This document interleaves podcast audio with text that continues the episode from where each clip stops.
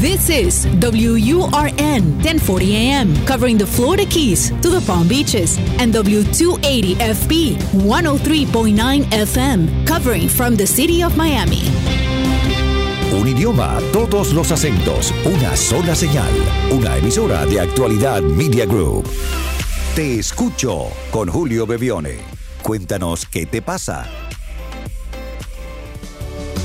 Más Hola a todos. Buena semana o buen fin de semana. Donde sea que nos estén escuchando y a la hora que estemos conectados, que tengamos todos un buen momento. Son 30 minutos donde nos desconectamos un poco de nuestro entorno para conectarnos más con nosotros y nuestras propias historias a través de las historias de los demás. Estamos en Actualidad Radio para todo el sur de la Florida en Estados Unidos los fines de semana, pero cualquier día, cualquier horario, en nuestro podcast a través de las plataformas que ustedes nos reciben. Recuerden que nuestra intención es escucharnos, por lo tanto, si quieren ser escuchados pueden dejar su mensaje de voz a este número de WhatsApp. Es el más 1 305 824 6968. Más 1 305 824 6968. Hoy tenemos tres historias para compartir. Estamos en el episodio número 79 de Te Escucho y este es el primer mensaje de hoy. Aquí estoy, te escucho. Conéctate al WhatsApp y envíanos un mensaje. Tú nos cuentas y él oye atentamente. Te escucho con Julio Bebione. Hola Julio, mi nombre es Gabriel. Quiero agradecerte primeramente por tu ayuda y poner tus dones al servicio de los demás. Julio, ¿cómo hago para aprender a controlar mi desespero por la comida? Desde siempre he tenido que lidiar conmigo mismo por la comida y la obesidad sin lograr alcanzar mi norte, un peso ideal y que sea yo quien controle la comida. Bueno Julio, espero que estés muy bien y que pases un excelente día. Un abrazo, gracias. Hola querido Gabriel, estoy muy bien, estoy pasando un excelente día y espero tú también. La comida no es amor, eso fue una expresión que nació a partir de un trabajo que de hecho está en redes de un programa que hice de, bueno, del tiempo que nos tome. Siempre estos programas son como los libros, los podemos leer rápido, pero luego nos toma un tiempo ejecutarlos. Y allí decía, la comida es comida y el amor es amor. La relación con la comida es una de las relaciones más antiguas que tenemos en nuestra vida personal. Digamos que el amor y la comida llegan prácticamente juntos. Cuando nacemos, venimos del amor. El solo hecho que nuestra madre haya permitido llevarnos, gestarnos y ofrecernos a la vida es un acto de amor, venimos del amor. Y cuando estamos, cuando nos cuando dejamos el vientre materno y empezamos a buscar conectarnos con ese amor conocido que es el amor materno, lo primero que recibimos es comida. Por eso la relación de la comida y el amor es tan antigua como nuestra existencia, pero en algún momento debemos entender que la comida es comida y el amor es amor. ¿Por qué? Bueno, cada vez que nos sentimos necesitados de, y voy a poner amor en el sentido más amplio, pero puede ser de afecto, de comprensión, de, certeza, eh, de tranquilidad, de calma, cada vez que necesitamos sentir alguna de estas experiencias relacionadas a esa experiencia del amor, solemos ir directamente a buscar la comida y esto de manera muy inconsciente. Cuando hice este programa lo hice porque en primera persona he vivido esta experiencia y muchas veces he terminado de comer algo que no me había dado cuenta que lo había comido hasta que vi el plato vacío, o he terminado eh, con una llamada de teléfono que me preocupaba frente al refrigerador cuando ya me había devorado seguramente algo y ni siquiera me había percatado de que estaba comiendo. Esto que parece ser un extremo no lo es tal, nos pasa a muchas personas. Lo que pasa es que a veces lo hemos considerado habitual, es decir, lo incorporamos como un hábito natural.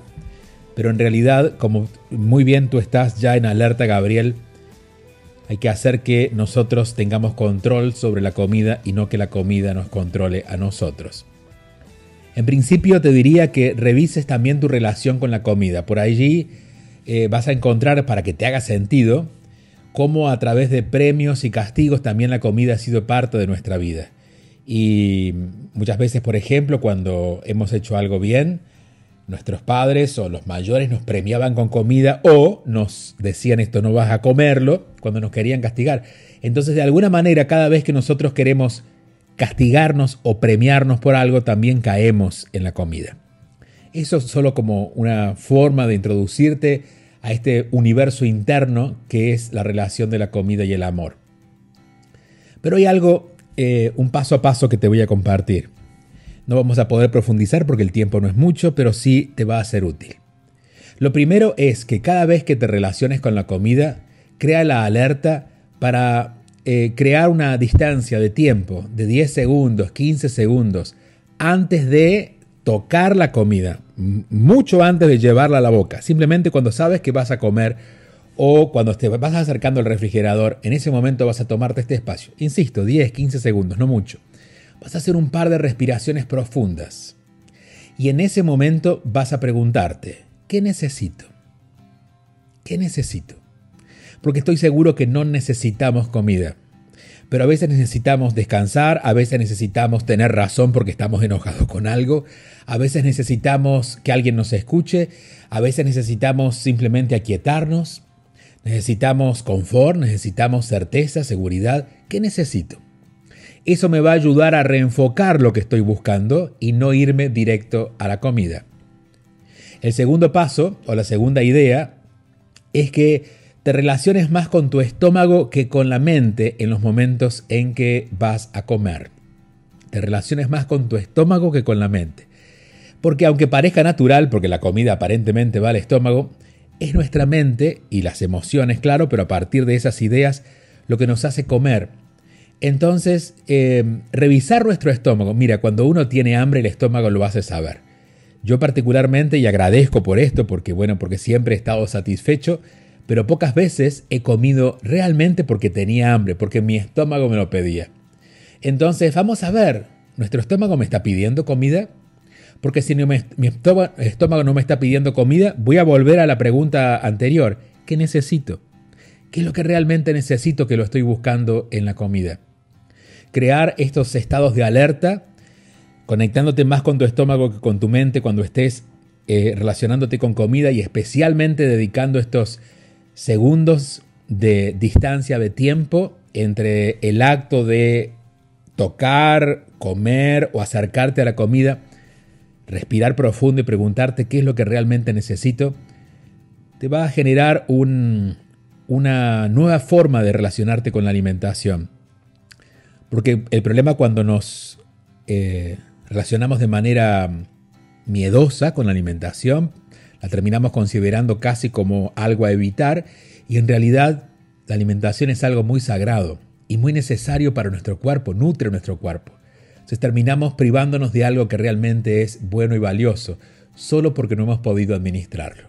¿Qué necesito? ¿Qué necesito? ¿Qué es lo que realmente necesito? Y estar más en relación con lo que siento en mi estómago que con las ideas que en ese momento me están llevando a comer. Esto claro lo saben muy bien quienes están en la industria de la alimentación, por eso los colores, la presentación bonita y todo lo relacionado a la estética de la alimentación hace que entendamos que en realidad estamos más relacionados con nuestra mente que con nuestro estómago. Pero de verdad, de verdad tenemos hambre, de verdad nuestro estómago está pidiendo alimentación. Son eh, alertas que nos iremos poniendo para crear una relación más consciente con la comida. Un fuerte abrazo querido Gabriel, gracias por este mensaje porque no solamente es diferente, a la mayoría de los otros mensajes en cuanto a que no estamos, no estás hablando de la relación con una persona, sino la relación de la comida con la comida y contigo mismo, que creo que representa a muchas personas que en este momento están escuchando esta respuesta para ti.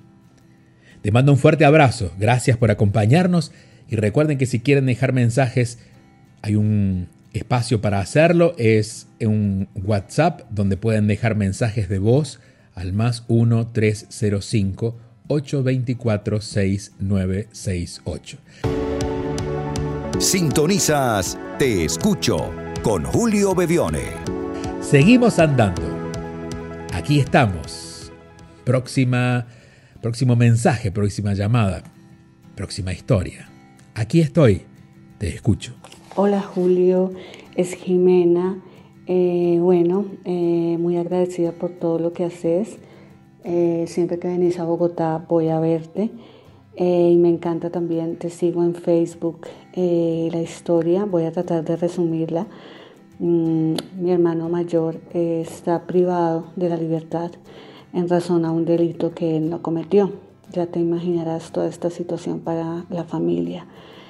Eh, y esto por un tema que en Colombia se llama en derecho penal principio de oportunidad. Otra persona que sí forma parte de una banda decidió señalar a mi hermano como jefe de otra banda. Pues la historia de la novela es muy larga, pero te la voy a resumir.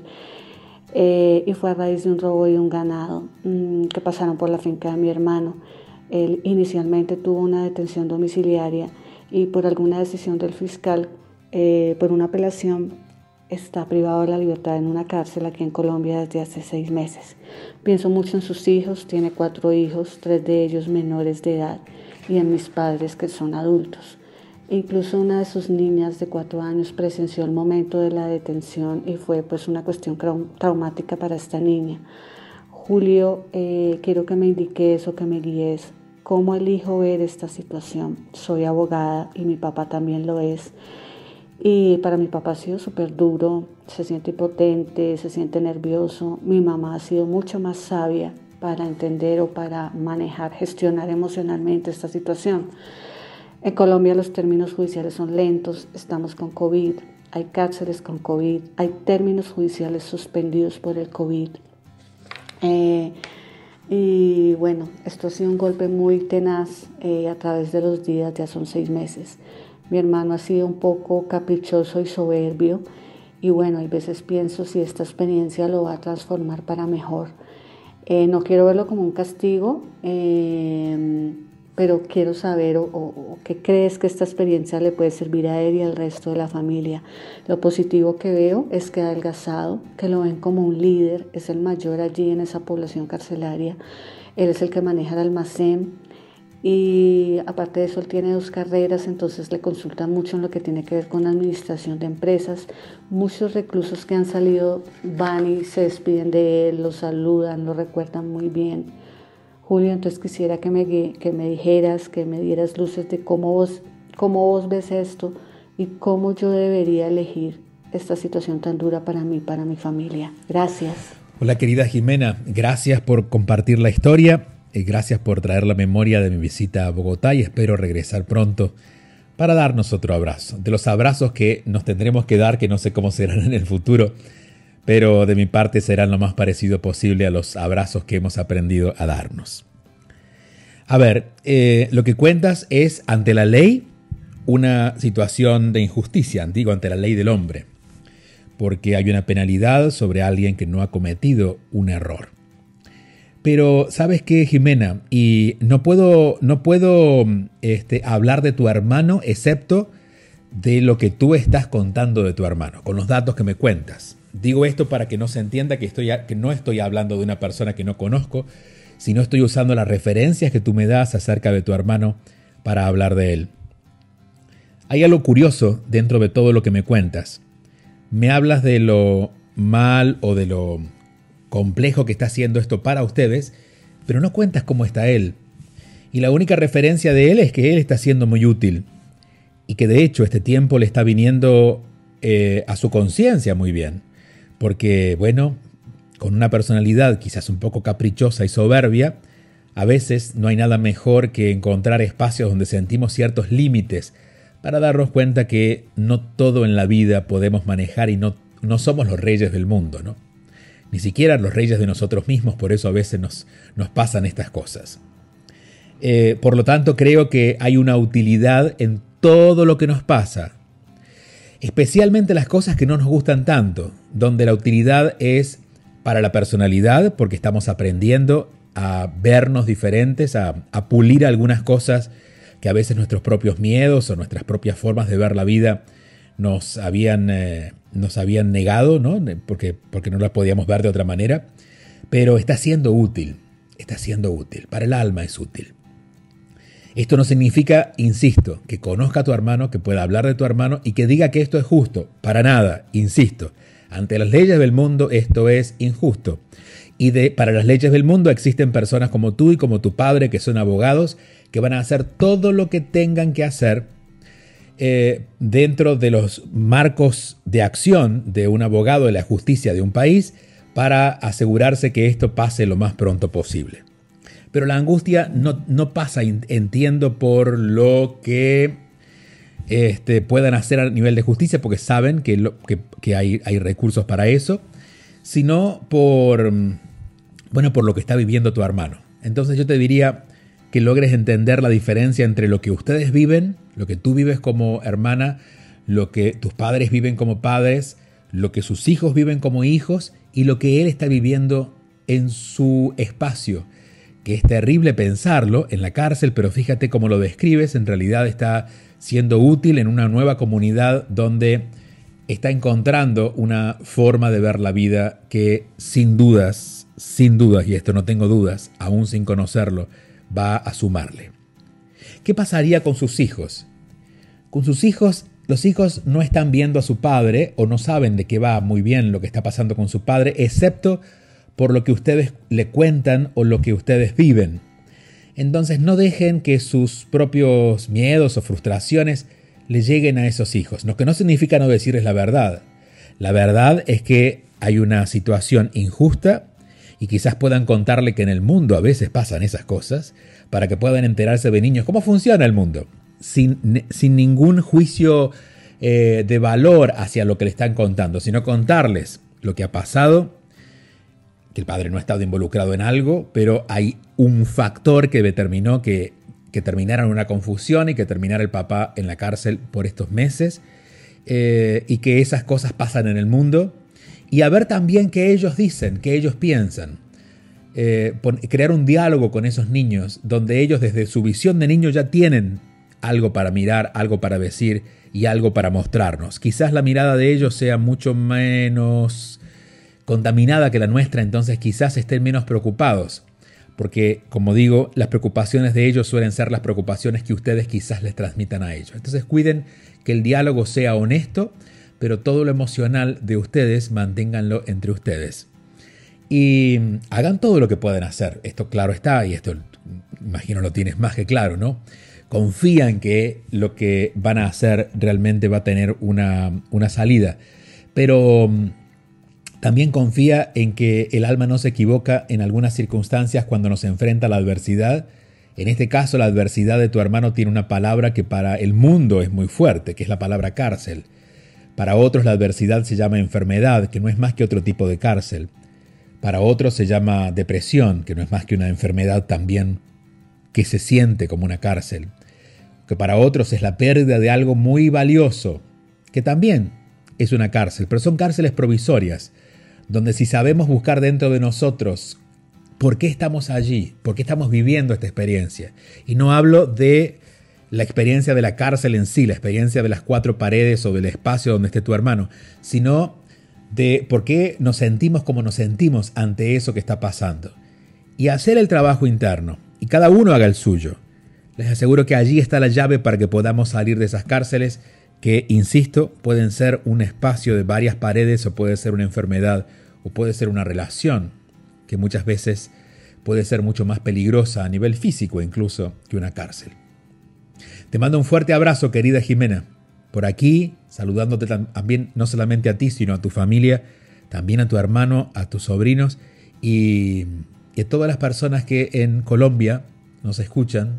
Sabemos muchos que están conectados con nosotros a través del podcast, así, que si quieren, recuerden dejar su mensaje de voz Aquí estamos siempre dando bienvenida a las historias que nos cuentan.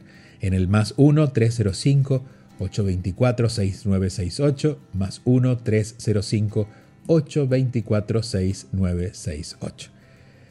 Si queremos encontrarnos en otro momento, siempre lo podemos hacer. En mis redes es arroba bebione en Instagram, Julio Bebione en Facebook y en Twitter, y también en juliobebione.com donde tenemos una gran comunidad y muchas actividades todos los días para que podamos seguir compartiendo, profundizando, aprendiendo, abriendo los ojos, no solamente los ojos que miran hacia afuera, sino también los que miran hacia adentro.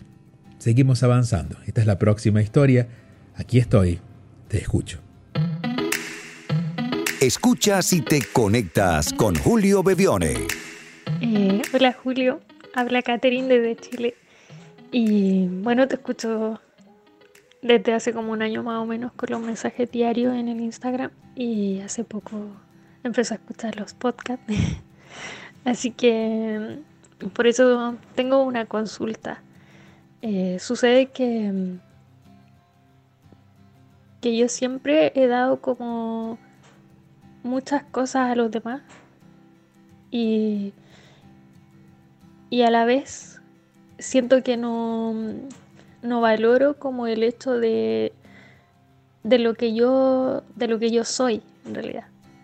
O sea, las personas a mí me pueden decir es que tú eres así, es que tú eres maravillosa, es que tú eres inteligente, es que cualquier hombre quisiera estar contigo, pero yo no lo veo así porque en mis relaciones de pareja siempre he terminado mal.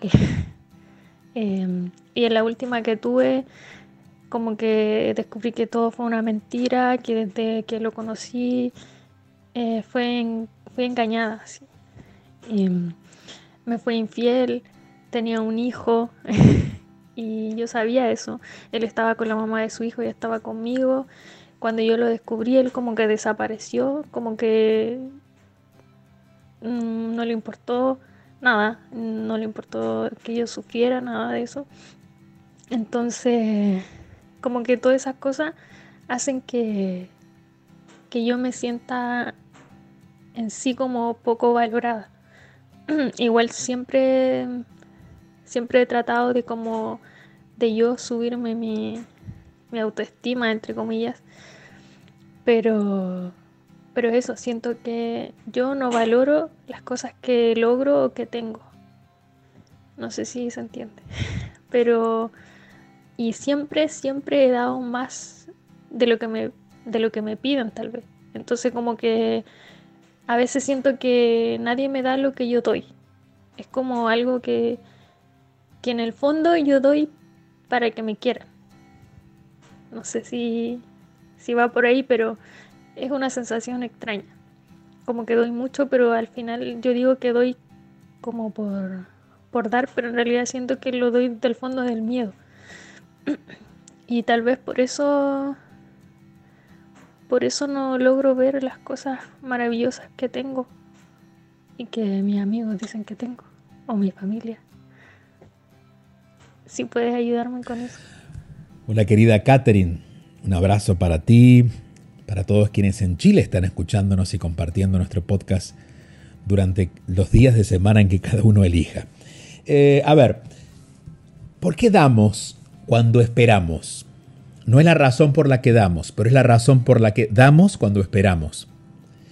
Damos cuando esperamos, o en todo caso, valoramos lo que nos devuelven al dar, cuando no nos valoramos nosotros y estamos buscando la valoración del otro. Es decir, hago un favor al otro o le doy algo que creo que al otro le puede interesar o que yo creo que el otro necesita, para que en la retribución yo pueda sentirme valiosa, importante, querida, lo que sea que necesite en ese momento.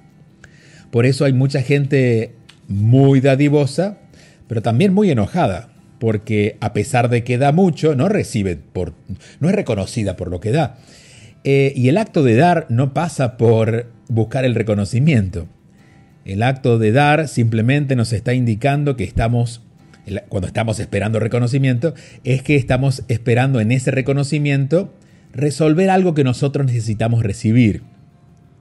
Entonces, no queda dudas de lo que eh, en este momento lo que quieres recibir es la confirmación de que eres valiosa. Por eso quizás no solamente das mucho, sino que es posible, y esto lo intuyo, que te cueste poner límites.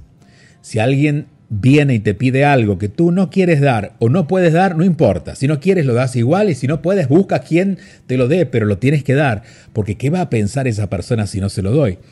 Entonces, esto simplemente hace que se ponga en evidencia que esto que tú llamas como miedo que necesites valorarte más y que de la forma en que negocias ese valor es dando cosas. Entonces, eso es lo primero que vamos a dejar de hacer.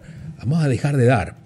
Aunque el otro necesite que se lo pida a otra persona, tú explícale que alguien, un señor en un podcast, te dijo que tú por un tiempo no vas a dar y que no puedes dar, entonces que si necesita alguien algo de ti o algo que tú puedas dar, que de momento el, negocio está cerrado, estás, estás en confinamiento, que le pidan a otra persona, para que tú empieces a experimentar lo que es no dar. Y allí vas a ver tus miedos, porque hay que reconocerlos. ¿Cuáles son? La opinión que el otro va a tener de mí. La opinión que va a reflejar mis miedos en las voces de los otros, que puedo ser este, no sé, cualquier cosa que califique en mala, ¿no? Cualquier palabra que califique en mala. Si lo sintetizáramos diríamos que es una mala persona. Eh, porque ese es tu, mayor temor. Lo puedo escuchar incluso en tu voz, ¿no? Estás, hay una, una versión casi infantil de esta niña que dice yo tengo miedo a decir las cosas y a preguntar porque tengo miedo a lo que van a pensar de mí. Entonces, la segunda tarea es ¿Qué importa que piensen de ti mientras, mientras tú sepas qué piensas de ti? Aquí el problema no es que los otros puedan pensar bien o mal de ti, porque incluso cuando piensan bien tampoco te hace sentido. El tema es que tú no te has escuchado qué piensas de ti. Y empezar a corregir lo que piensas de ti, porque seguramente eso que piensas no lo quieres ni escuchar, porque no es algo que te encante. Empezar a corregir esa percepción que tienes sobre ti misma. Empezar a destacar lo valioso, de hecho, anotarlo este, sacarte una fotografía, eh, grabarlo. Este es un momento en el que estoy haciendo algo valioso. Eh, hoy me di cuenta que soy útil haciendo esto. Empezar a hacer un inventario de todos tus valores y tus actos valiosos va a ir de a poquito haciéndote consciente de ese valor que ya tienes, que ya tienes, pero que al no verlo lo estás pidiendo afuera. Y claro, de afuera las cosas no se pueden ver. Es como verlo a través de un cristal. Lo ves, pero no lo puedes tocar, porque hay un cristal en el medio. Y así es como escuchas las voces de los demás, escuchas los elogios de los demás, pero no llegan, porque donde tienen que estar, que es en ti misma, hacia ti misma, aún no, te, no está ocurriendo. O si te los dices, te los dices muy bajito, todavía las voces de los demás son más fuertes.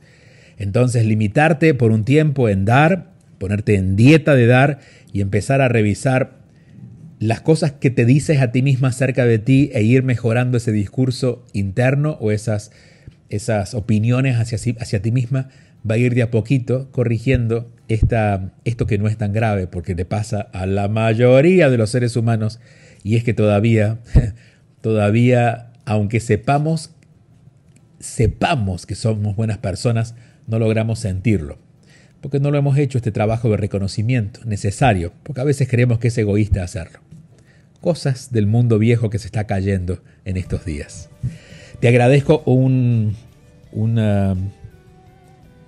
montón. Eh, no puedo cuantificar el agradecimiento porque lo que siento es mucho de eh, la confianza, del cariño, de todo lo que ustedes van dejando a través de cada mensaje. Cada palabra que habla de ustedes desde este lugar de intimidad donde lo cuentan hacen no solamente que se abra su propio mundo hacia quienes nos escuchamos, sino nos invitan a que abramos nuestros propios mundos y escuchemos nuestras propias historias. Seguiremos, porque nos tenemos que ir ya, la próxima semana con nuestro próximo podcast, que será ya el número 80, los fines de semana en Actualidad Radio o también a través de esta plataforma, cualquier día, en cualquier momento. Soy Julio Bebione. Hasta la próxima semana.